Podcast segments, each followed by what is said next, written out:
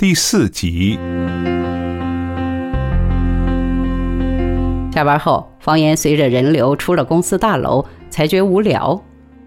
这时，他看见杜梅在街对面的公共汽车站下车，穿过马路，向挂着醒目大白木牌的公司门口走来。他背着沉甸甸的书包，在车水马龙的马路上走走停停，东张西望，像是一只鹤小心翼翼地涉水过河。他一看见他就笑了。当时天凉了，方言穿着一身扣子扣到脖颈的深色的中山装，夹着个皮包，活像一个道貌岸然的国民党市委委员。本来就是小职员嘛。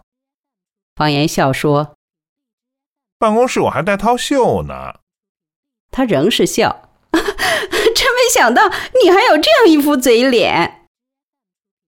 方言真被他这种率真大方的态度，毫无一些姑娘的扭捏、斤斤计较所打动。请不动你，我就自己跑来了。什么事儿啊？方言问他。没事儿，就是想你了。一个人在宿舍待着，忽然觉得空虚了。他说完，笑望着他。没事儿就不能来找你吗？方言不说话。一把拉起他的胳膊就走。今晚我不想回去了。他注视着他的眼睛说：“他们都回家了，宿舍里就我一个人。我们的楼里还有老鼠。”小冷饮店里已经没有几个顾客了，他们要的饮料也都喝光了。从下午五点起，他们吃了一顿好饭，看了一场好电影。又在这个冷饮店里坐了几个小时，吃遍了这家所有品种的冰激凌，花光了他们俩身上的所有钱，再要一瓶汽水也要不起了。可是他感到幸福，就像好酒、好天气一样，让人周身舒坦。去你家，杜梅要求说。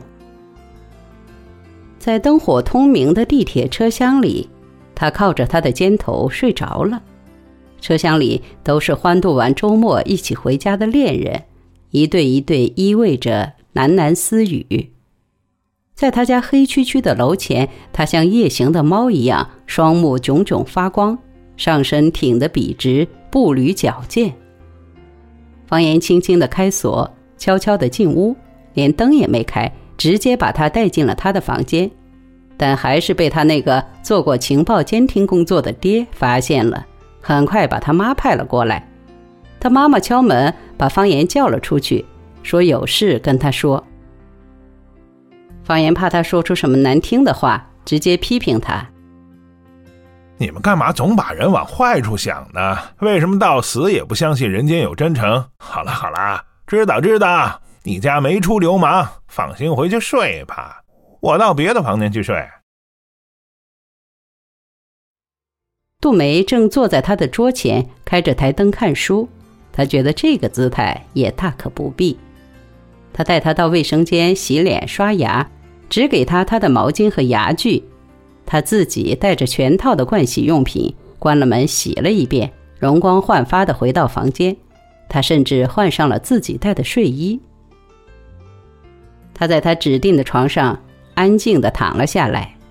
方言坐在床头。和他又聊了一会儿，他一边看着他说话，同时非常想低头再次吻他，不知为什么总鼓不起勇气。那贯穿了今天一晚上一路的亲密无间的气氛忽然消失了，稀薄了，变味儿了。他侧身躺着望着他，一接触到他的目光便垂下眼帘。方言客气的关门熄灯离去。这一夜，他睡得很安稳，什么也没想，梦也没做一个。第二天早晨，方言被人捅醒，一睁眼看见杜梅睡眼惺忪的站在他床前，用手背使劲的揉眼睛。看到他睁开眼，他一句话没说，爬上床，钻进他的被中，头拱到他的怀里，枕着他的胳膊，闭眼又睡。方言搂着他。摸着他背上薄薄翘起的肩胛骨，心里感动万分。他们就那么互相拥抱着又睡了。中间方言醒过一次，看到他一醒了，举着衣袖褪落的一只胳膊，在窗外射进来的阳光中来回转着五指伸开的手，安静的自己玩呢。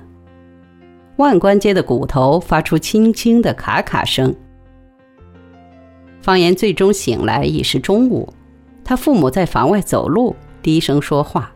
窗外传来不知是谁家录音机放的老流行歌曲。杜梅已经起床，穿戴整齐地坐在桌前，眺望窗外的景色，一边吃着不知从哪儿翻出来的肉脯。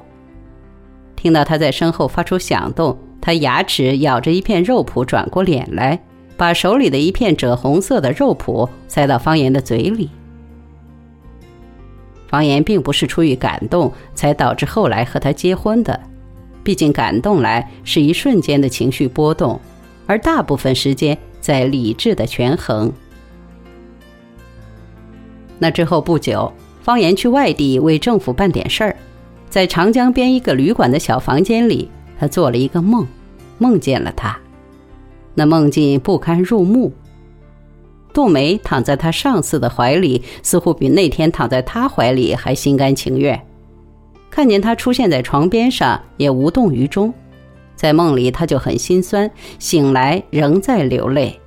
他想：我还是对他发生了感情，算不算爱情，我不敢说，起码可以说，他使我珍惜，如同我对自己的尊严、权利或者健康一样。方言回来时，杜梅去车站接了他。他立刻发现了他的变化，嘴起了一大溜的料泡，涂着紫药水。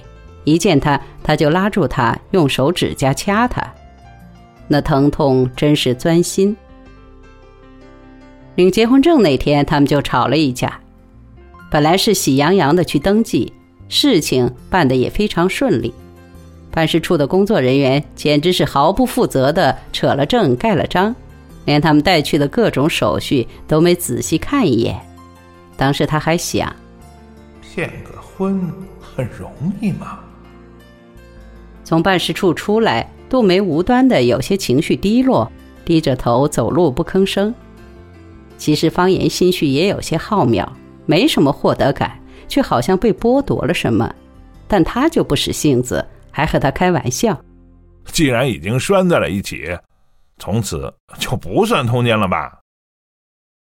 他看他一眼，慢悠悠的说：“你是不是觉得没意思了？”“没有，我就是觉得自己忽然大了，没人管了，是不是觉得不舒服啊？得做贼似的才过瘾。你要是觉得后悔。”现在改正还来得及，说着，他便站住。走啊！他拉他。你瞧你这人，还开不得玩笑了。本来就是嘛，我不想留下话板，好像我逼着你结婚似的。谁说你逼我结婚了？我听你那话就是这意思，莫大遗憾似的。开玩笑。我觉得不是开玩笑。你心里就是那么想的，你这人怎么那么小心眼儿啊？你才发现啊？对我就是小心眼儿，我毛病多了，瞧不上我早打主意，真他妈烦人！觉得我烦了是不是？现在就觉得我烦了，那将来我看咱们也没什么好结果。不知道你什么意思？是不是你后悔跟我结婚了？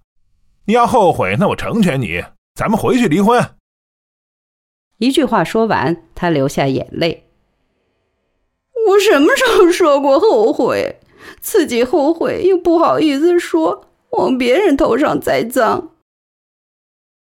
杜梅，杜梅，见他哭了，方言忙上前安抚。你瞧，这本是喜事，无缘无故的弄得挺伤心，街上人都看你了，咱不这样行吗？他俯身低头，用手帕擦泪，光鲜红艳的掉回身，挽起他胳膊，默默的朝前走。一路上，他不住嘴的给他喂好话，解除他的种种顾虑。你说，我要不是真心对你好，我能跟你结婚吗？我这么自私的人，能决定跟你结婚？我完全可以不这样，反正也那么回。不，那就说我动了情。你说我后悔吗？那么多好女孩呢？不不不不不，你你是最好的。方言以为他会笑，但没有，他只是扬起脸瞅他。我能相信你的话吗？